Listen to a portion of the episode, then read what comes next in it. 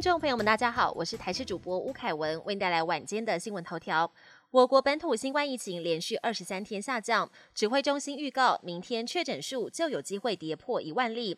只要二二八连假后疫情持续下降，加上三月六号校园口罩令松绑，没有带来太大影响，三月就有机会宣布轻症确诊者免隔离、免通报等松绑措施。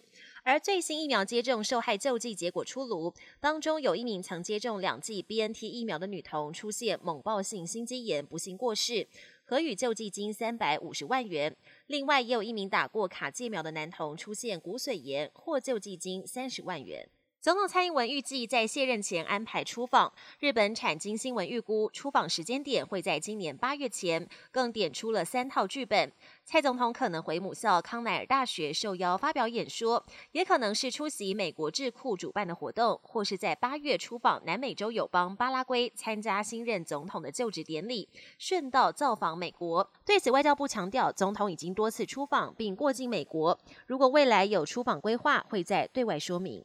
国防部近期预告修正《全民防卫动员准备法》，完善动员准备。未来若发生战争，由总统发布全国动员令后，将对媒体网络进行必要管制，散布不实资讯可以处三年有期徒刑。另外，哄抬物价最高可处七年以下有期徒刑。国民党立委忧心，这是否代表战争近了？但绿委则认为是备而不用，也能达到贺阻效果。国际焦点：国内最近缺蛋危机的原因之一是禽流感疫情升高。事实上，H5N1 禽流感正在全球肆虐，还造成柬埔寨一名十一岁女童感染病毒后二十号死亡，成为二零一四年以来柬埔寨确诊禽流感第一个死亡案例。当局已经对死者的居家环境严加消毒。世卫组织 WHO 更担心禽流感病毒已经演变为人传人。美国一间公立图书馆有一只名叫雪莉的红腿象龟，堪称是镇馆之宝。不但替它推出了各式各样的商品，包含 T 恤、杯子，还替它创立了 IG 账号。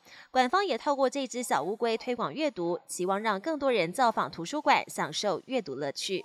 南韩庆尚北道银德郡以盛产松叶蟹闻名，又被誉为松叶蟹之乡。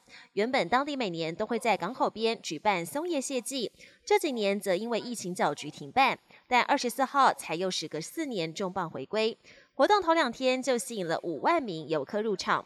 本节新闻由台视新闻制作，感谢您的收听。更多内容请锁定台视各节新闻与台视新闻 YouTube 频道。